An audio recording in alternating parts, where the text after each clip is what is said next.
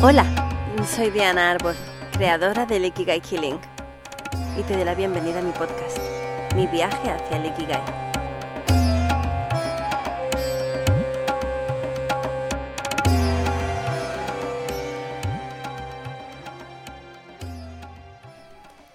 En los capítulos anteriores te hablé sobre el camino que me trajo a vivir viajando, materializando mis sueños, trabajando como nómada digital. Y a partir de este capítulo quiero hablar sobre ti, sobre aquellos aspectos que te ayudarán a vivir con mayor coherencia, felicidad, salud y prosperidad. Básicamente lo que deseo es que vivas acorde con tu Ikigai, es decir, quiero que te despiertes cada mañana con una sonrisa en la cara, porque te espero un día apasionante desarrollando tus dones y talentos en un servicio a la comunidad y que te sostiene económicamente. Eso es el Ikigai.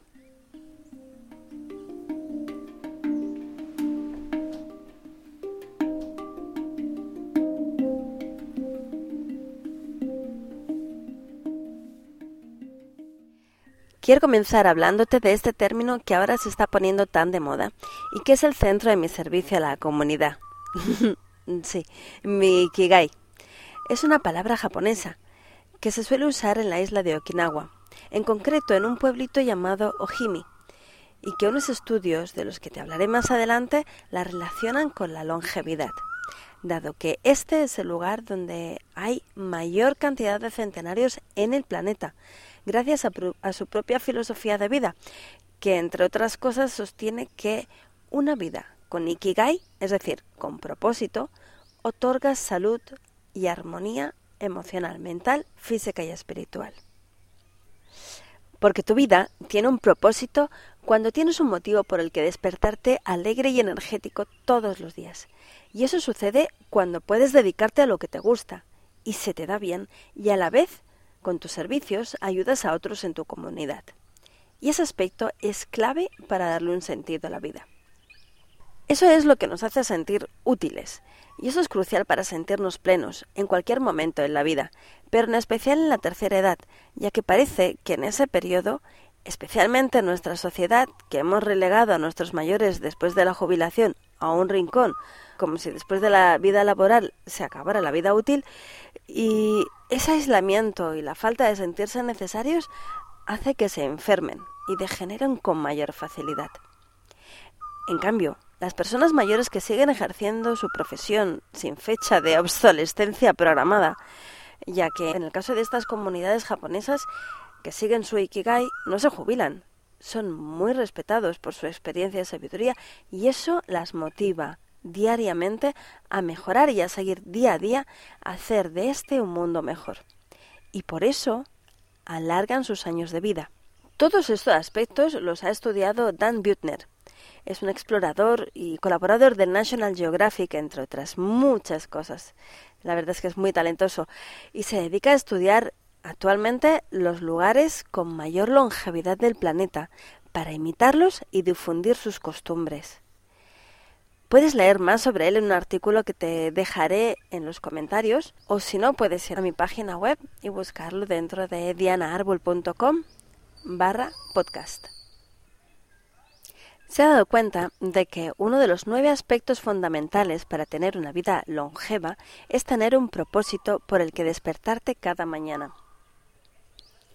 Y no solo levantarte con el propósito de ir a trabajar, porque con ese salario podrás irte de vacaciones o pagar la vida que deseas, sino que esa actividad que ejerces a lo largo del día te permite desarrollar tu pasión o pasiones y tus dones y talentos y compartirlos en tu comunidad personal, animal, vegetal o mineral. Lo ideal es que sea beneficiosa para el bien común, que no perjudique a ninguna especie y que te permita vivir de ello. Este último aspecto hace que lo vinculemos con una profesión, pero no es necesariamente así, ya que, como bien explica Dan en sus entrevistas, las tatarabuelas japonesas se emocionan y les apasiona el cuidar de sus tataranietos, o reunirse con su moai, que es el círculo de amistades de la infancia, que llevan conservando toda la vida. Y con ello también están contribuyendo a la sociedad, pero no tienen compensación económica, como si fuera una profesión. Pero volvamos a ti. Me gustaría saber, si quieres compartirlo conmigo, eh, si estás viviendo según tu Ikigai. Puedes escribirme siempre a diana.dianaarbol.com si lo quieres hacer por privado. Si no, lo puedes hacer en nuestro grupo de Facebook, en, en el Ikigai Healing. Me refiero a si te despiertas con una sonrisa al amanecer, deseando ponerte manos a la obra con tu servicio a la humanidad, o si por el contrario no sientes que tu forma de vida te permita desarrollar todo tu potencial. Si así fuera, puede que te suceda como a mucha gente, que manifiestas síntomas de estrés por ir al trabajo, o a tu lugar de estudios, o donde pases la mayor parte de tu día, que a veces se cronifican e intuyes que posiblemente suceda por esta elección de vida. ¿Sientes plenitud y felicidad con tu actividad diaria o podría mejorarse en muchos aspectos? ¿Te has parado a pensar cuáles en concreto? Para darte una guía de cómo estás viviendo tu Ikigai, te propongo que te descargues el test del Ikigai de mi web. Es lo primero que encontrarás en la portada cuando entres a dianaarbol.com. Allí descubrirás si vas por buen camino o si estás lejos de manifestarlo. Además descubrirás una pequeña guía en cada estado en el que puedas estar. Creo que te puede ayudar bastante. Pero vamos a seguir. Como te decía, el hecho de que nuestras decisiones diarias nos acerquen a nuestra misión nos afecta en todos los aspectos de la vida, tanto en la salud como en nuestras relaciones, en el trabajo, en la familia, en la prosperidad, en el amor, en lo que se te ocurra ya que si no somos coherentes con lo que nos hace bien y seguimos manteniendo lo que nos perjudica, no solo nos hacemos daño, sino que estamos echando a perder nuestra vida, ya que todos y cada uno de nosotros somos únicos y venimos a enriquecer este mundo con una serie de servicios, de pasiones, de dones y talentos que solo son nuestros y de nadie más. Somos inmensamente ricos, variados, con una historia única, y eso nos hace muy valiosos para nuestra sociedad. Eso es lo que nos hace únicos, es nuestro mayor valor. Y no solo es una característica en concreto, sino esa combinación perfecta de todo lo que somos en la actualidad, de todo lo que hemos sido anteriormente, de todo lo que nos gusta, de lo que no, de lo que se nos da bien, de lo que no, de nuestra familia y la relación que nos une a ella y cada uno de sus miembros, de nuestras experiencias vitales, de nuestros campos energéticos, de nuestra conciencia, de nuestras decisiones. En fin, nuestro mérito radica en todo lo que somos. Y en este podcast y en los siguientes quiero acompañarte en un viaje hacia tu interior, donde puedas descubrir todos estos tesoros y encuentres estrategias para manifestarlos en tu día a día a tu maravillosa y única manera, para que ese pedacito de mundo donde vives también brille un poco más gracias a ti, y juntos podamos subir la vibración planetaria, un tema crucial para nuestra supervivencia global, de la que ya te hablaré en otro momento. Hoy, en concreto, quiero poner el foco en algo que está determinando radicalmente tu día a día, y es ¿Desde dónde tomas tus decisiones? Si desde la luz, siguiendo tu intuición, la voz de tu alma, tu corazón, o desde tu sombra, desde tu ego, desde tus miedos. Posiblemente sea una combinación entre los dos, como la mayoría de nosotros. La pregunta es, ¿cuál predomina? Supongo que en general tú ya tienes una idea de cuál es el motor de tus decisiones, por eso, ya sabes si te estás alejando o acercando a tu propósito, ¿verdad? ¿Y cómo te hace sentir eso? ¿Lo quieres compartir conmigo? De nuevo, si quieres te invito a unirte a nuestro grupo de Facebook, al Ikigai Healing, donde vamos a compartir nuestras experiencias y así podemos crecer juntos. ¿Te parece? La reflexión a la que te quiero acompañar es sobre el discernimiento. Es decir, sobre nuestra capacidad de distinguir lo que nos aleja o acerca de una vida mejor, con propósito, según nuestro Ikigai. Y lo que te voy a decir puede parecerte obvio, pero aún así, ¿por qué nos cuesta tanto hacerlo? ¿Por qué nos dominan más los miedos que la intuición o las corazonadas, que acaban regalándonos frutos maravillosos además. ¿A quién escuchamos para tomar nuestras decisiones? ¿Lo has reflexionado en profundidad? Porque de esto te quiero hablar hoy. La clave de que fluyamos hacia el éxito o hacia el dolor está desde dónde tomamos las decisiones. Y quiero aportarte una estrategia que puedes aplicar desde ya antes de dar pasos importantes en tu vida o de tomar cualquier decisión. Aunque te parezca obvia, la mayoría no lo hace. Y esta es. Antes de tomar cualquier decisión, pregúntate, ¿esto me hace bien o no? Sencillo, ¿verdad? Porque es ahí cuando hay que aplicar el discernimiento. Porque la mayoría no nos conocemos lo suficiente y podemos sufrir de autoengaños. Porque, por ejemplo, si me hace aparentemente bien hoy, pero sé, consciente o inconscientemente, que me va a hacer mal mañana, entonces no es una decisión coherente o correcta para mí. Si me hace más fuerte hoy, si me acerca más a mi naturaleza, a lo que me hace profundamente feliz. Entonces, sí es una decisión correcta para mí. Y lo que es correcto para mí no tiene por qué serlo para mi vecina, o mi madre, o mi mejor amiga. Porque aunque seamos cercanas, no somos iguales. Podemos ser parecidas, pero somos únicas. Con lo cual es crucial que cada una descubra su propio y único camino para ser feliz. Te voy a dar un ejemplo personal. A lo largo de los años me he dado cuenta de que he tomado decisiones que la mayoría de las personas que me rodeaban consideraban valientes. Y con el tiempo he podido entender por qué. Y de esto te vengo a hablar hoy. Aunque en aquel momento para mí era vital tomarlas, porque había llegado a ellas después de fuertes tomas de conciencia de que lo que estaba haciendo no me acercaba a mi felicidad y necesitaba probar otra manera de hacer las cosas, aunque no estuviera segura de las consecuencias. Pero de lo que estaba segura era de que el camino que estaba llevando hasta ese momento no me hacía feliz. Creo que mi primer gran momento revelador fue en el 2002, después de haber cumplido con la mayoría de expectativas sociales con una carrera universitaria, una maestría, hablar cuatro idiomas, un trabajo estable, una pareja estable, un coche de mi propiedad y con un pie a punto de entrar en una hipoteca. Mm, te recuerdo que en el 2002 es apenas unos años antes del estallido de la burbuja inmobiliaria. Yo salí del país en el 2004 y esta estalló en el 2008.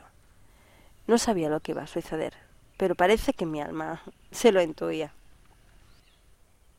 Fue entonces cuando me di cuenta de que ese camino me llevaba a entrar en una dinámica que no me prometía mayor libertad y plenitud, sino que me ataba contractual y económicamente a una entidad financiera por las siguientes décadas, y eso implicaba vincularme a un trabajo fijo, con unos horarios y espacios que no iba a ser yo quien decidiera me convertiría en esclava de la fantasía de poseer una vivienda y no podría vivir mi sueño, que era viajar.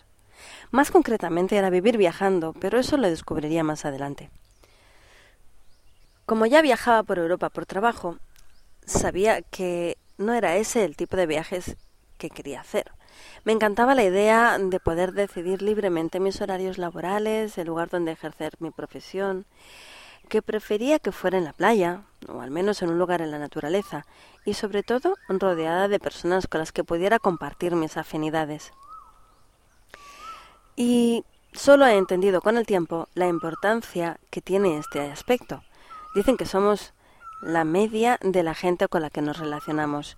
Así que si la mayoría de las personas no tienen mucho con lo que contribuirte o nutrirte, te sentirás como un bicho raro y sé que te encantaría encontrar un círculo con el que compartir y florecer. Que eso es lo que me ha pasado a mí durante muchos años, hasta que decidí dar el salto. En esos momentos de mi vida me sentía como un pez fuera del agua. Aunque las personas que me rodeaban eran muy buena gente, creían ciegamente las noticias del telediario o en la política, que yo ponía cada vez más en duda, y no se perdían un partido de fútbol o un capítulo del Gran Hermano de turno, que yo no compartía, ya que me parecía que no me nutrían en nada, sino al contrario, sentía separación y conflicto cuando los veía, así que cada vez veía menos y menos la tele, y no sabía qué hacer con mi vida. En realidad nunca me ha resonado ninguna actividad que implicara competir. Si eso implicaba que alguien perdiera, es decir, que saliera desfavorecido, y no fuera por un bien común. No entendía cómo podía disfrutarse del dolor ajeno. Así que esas actividades no resonaban con mi alma, a la que siempre le ha fascinado la diversidad de países, de culturas, de idiomas.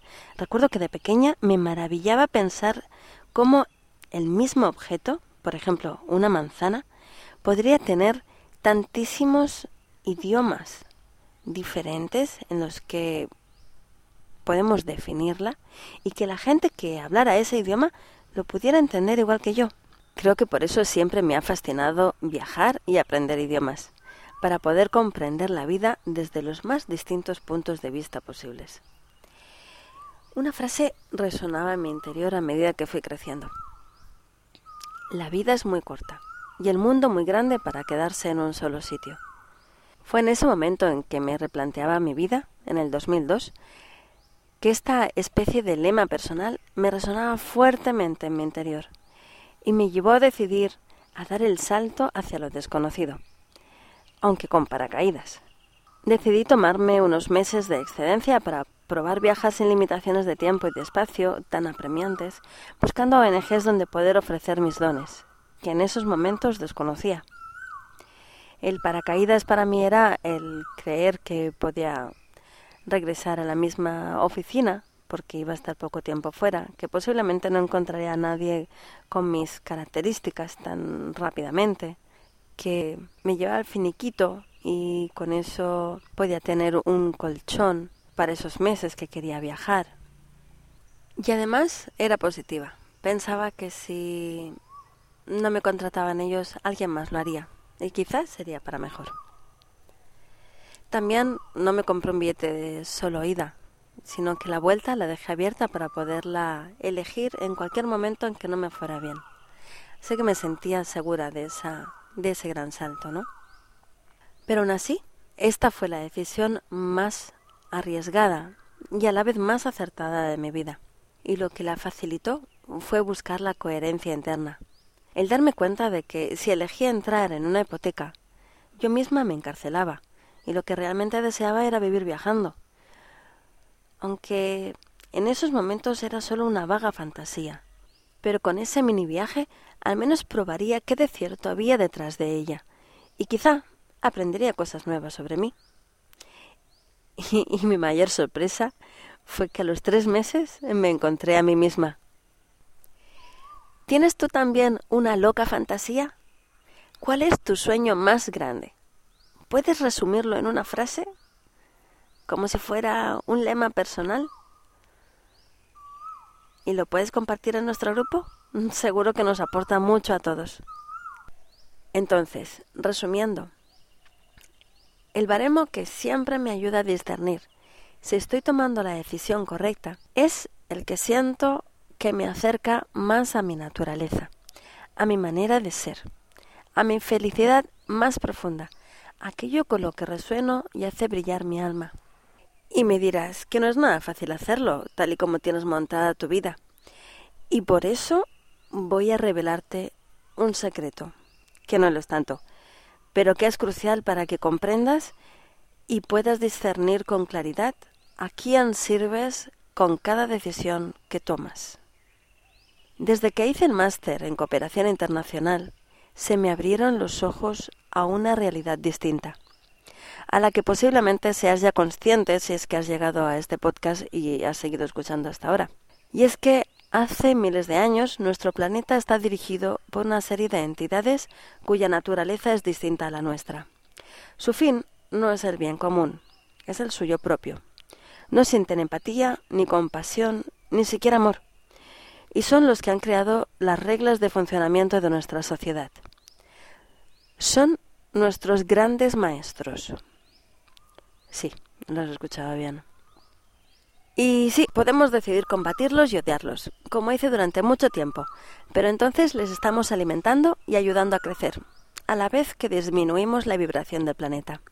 Y eso es lo que pretenden, para mantenernos anestesiados mientras viven de nuestra energía. Así que, si entendemos de la manera en que ellos funcionan, podemos matarlos de hambre. Y sígueme con esto. Su lema es divide y vencerás. Es decir, que ellos promueven todo lo que nos separa de nuestra naturaleza. Por ejemplo, están destruyendo todos los aspectos posibles de la vida. Tanto el medio ambiente, las sociedades, los países, las culturas, la infancia, la salud, la educación, la información, la conciencia desde siempre, o algo tan crucial y básico como la familia, que es la base de nuestra supervivencia como especie, a través de hacer que la vida sea muy difícil de sostener si no trabajan ambos padres, por ejemplo, que cada vez tienen que hacer más horas, con menos capacidad adquisitiva, porque cada vez la vida es más cara y se cobra menos. ¿Te crees que es casual? Porque así no hay tiempo de calidad y las parejas se van destruyendo por el estrés insostenible, que no sabe que les viene por todo el condicionamiento en, en el que viven. Por ejemplo, que haya actualmente un debate tan apabullante sobre el género. Mm, yo te puedo hablar de España, aunque creo que también está sucediendo en otros países, en Estados Unidos y bueno, no sé si en el tuyo ya me puedes, ya me comentarás. Cuando en realidad, nuestra naturaleza solo nos ha dotado de dos géneros, el masculino y el femenino. El resto son tendencias sexuales. Y si se separan de la posibilidad de procrear, significa que ellos ganan, porque es un paso más hacia nuestra extinción. Que las vacunas sean obligatorias, es decir, inocularte unas sustancias que actualmente deterioran enormemente nuestra salud. Además, desde el momento en que nace el bebé, que todavía no tiene su sistema inmune desarrollado, y en vez de reforzarlo, lo deteriora, enfrentándolo a una serie de enfermedades juntas en un cóctel en el que nunca nos llegaría nuestro entorno natural, es una locura, cuanto menos. Pero lo que es seguro es un modo más de acortar nuestra vida. O por ejemplo, que ir al médico en muchas ocasiones puede causarte más efectos secundarios en contra de tu bienestar que a favor. Y con todos mis respetos al gremio de la medicina. Pero eso también lo saben ellos, porque estoy muy, muy informada de muchísimos testimonios de médicos que tal incoherencia ya no les parece sostenible y tienen que hacer algo distinto. ¿Verdad? ¿También te pasa a ti eso? Si eres un profesional de la medicina, me gustaría saber qué opinas al respecto. Porque a lo que me vengo a referir es que ir al médico en muchas ocasiones puede causarte más efectos secundarios en contra de tu bienestar que a favor, porque no promueven la salud, sino la cronicidad de los síntomas ya que se ha revelado muchas veces que los medicamentos que curan no salen a la luz, sino solo aquellos que pueden seguir causando efectos secundarios adversos, para que el lobby farmacéutico siga engordando. Y no los profesionales directamente, sino sobre todo el gran lobby. Porque la mayoría de las personas que quieren ser médicos. En un aspecto seguramente sí lo quieran hacer por la estabilidad económica, sobre todo porque así nos lo han inculcado. Pero también estoy segura que lo hacen porque quieren hacer de este un mundo mejor. Y ven que no tienen los medios suficientes muchas veces para conseguirlo. Y que con los cócteles que ellos recetan se les van los pacientes y no mejoran. Esta es una propuesta para la reflexión. Porque sino cómo es posible que casi todos los medicamentos de laboratorio, no los naturales, tienen efectos secundarios adversos. ¿No es posible hacerlo sin? ¿Es casualidad? Ya sabemos que no. En oposición a la medicina tradicional china, por ejemplo, que pagas al médico para mantenerte en equilibrio y saludable, y si te enfermas significa que falló, y no le pagas porque te vuelva a armonizar. ¿Cómo sería nuestra sociedad con esos principios? ¿Qué te parece? En nuestra cultura pagamos cantidades astronómicas al lobby de los fármacos para que puedan cronificar los síntomas de las enfermedades que ellos mismos han provocado, a través de los químicos y toxinas en el aire, en el agua, en los alimentos, en los medios de comunicación, en el trabajo, en las escuelas, en las relaciones. Ante tal panorama, ¿cómo podemos discernir cuál es el mejor camino, la mejor decisión? Gran pregunta, ¿verdad? En primer lugar, no te preocupes. Solo son nuestros maestros. Están poniendo a prueba nuestro discernimiento. Así que te recomiendo que para desarrollar tu claridad y coherencia interna, medites cada día, aunque sean cinco minutos. Que tengas esa reunión contigo mismo misma para ver cómo estás, cómo te sientes, cómo ha ido tu día o cómo quieres que sea qué cosas te han hecho bien y qué no, qué te resuena y qué no, y cómo acercarte más a tu verdadero ser. Puedes hacerlo al despertar o justo antes de dormir, para así darle el mensaje a tu espíritu de cómo estás y hacia dónde quieres dirigir tus pasos. Ese es el verdadero trabajo en equipo, del que hablaremos en otro podcast. Lo importante es que comiences a discernir qué te aleja de esa manera tóxica de vivir, porque te baja la vibración para el beneficio de estas entidades, o que te acerca más a tu naturaleza, o a la naturaleza en general, que es la que de verdad nos sostiene. Te pondré un ejemplo. Si vas a tomar un químico de laboratorio, te alejará. Si tienes un equivalente natural, te acercará. Y te aseguro que no hay enfermedad o síntoma que no tenga una cura que haya sido creada por la naturaleza. Contra más investigo, más me di cuenta de que si es natural, no se equilibra. Si es antinatural, puede tener efectos secundarios que acaban siendo perjudiciales para la salud. Y si no, que me lo demuestren. No me opongo a todos y cada uno de los medicamentos de laboratorio.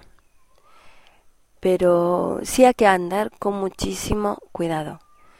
Y lo que sí me he dado cuenta es que al tomar los químicos de laboratorio, esos medicamentos, muchas veces pueden ser reforzados por medicina natural que no solo lo hace menos perjudicial, sino que vas a haber cumplido su beneficio con mucha más facilidad. Pero de eso ya hablaremos en otro, en otro podcast. En las relaciones.